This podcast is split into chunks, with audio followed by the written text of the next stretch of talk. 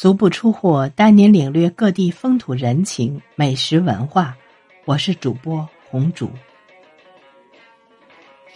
单弦儿源于北京，又称单弦儿牌子曲，清乾隆、嘉庆年间兴起，形成于清代末叶。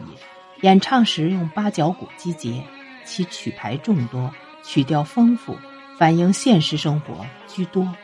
代表曲目有《胭脂》《挑帘裁衣》。金山寺等单弦的演出形式最初出现于清乾隆、嘉庆年间，在北京的满族子弟中流行的八角鼓里的一种自娱娱人的演唱形式。八角鼓是满族的一种小型打击乐器，鼓面蒙蟒皮，鼓壁为八面，七面有孔，每孔系有两个铜茶片儿以手弹鼓。不摇动鼓身，使铜片相击而发出声音。演唱时，演员手持八角鼓，故又称之为唱八角鼓的。现今能见到的最早的单弦鼓词，是清嘉庆九年华广生所编的《白雪遗音》卷三中之酒鬼。单弦的演出形式最初是一人手持八角鼓击节，一人以三弦伴奏演唱，时称双头人。清光绪六年前后，有其几子弟司瑞轩，艺名随元乐，自编曲词，自弹自唱于茶馆。贴出的海报上写着“随元乐一人单弦八角鼓”。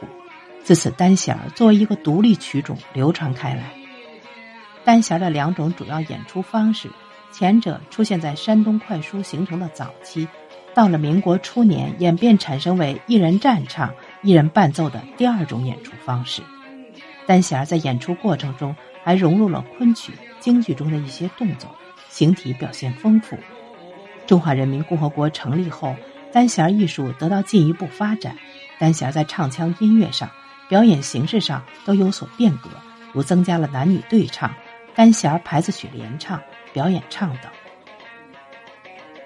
单弦曲牌有的似说似唱，有的半说半唱，都比较活泼、跳跃、朗朗上口。能容纳更多的唱词，便于演唱故事，丰富了牌子曲音乐，形成了曲牌连缀体的音乐结构。单弦曲牌的文体有长短句、上下句两种，以长短句为主，以常用三字头、剁句、嵌字、衬字等。解放后的单弦表演还吸收了许多新民歌，如《分水河》《乱鸡啼》等，在唱腔设计上昂扬豪迈，铿锵有力。富有时代气息。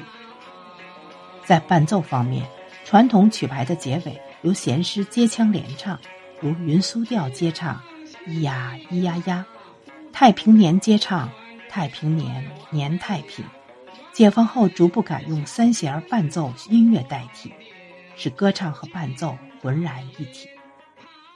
好了，今天的介绍就到这里，欢迎订阅，咱们下期再见。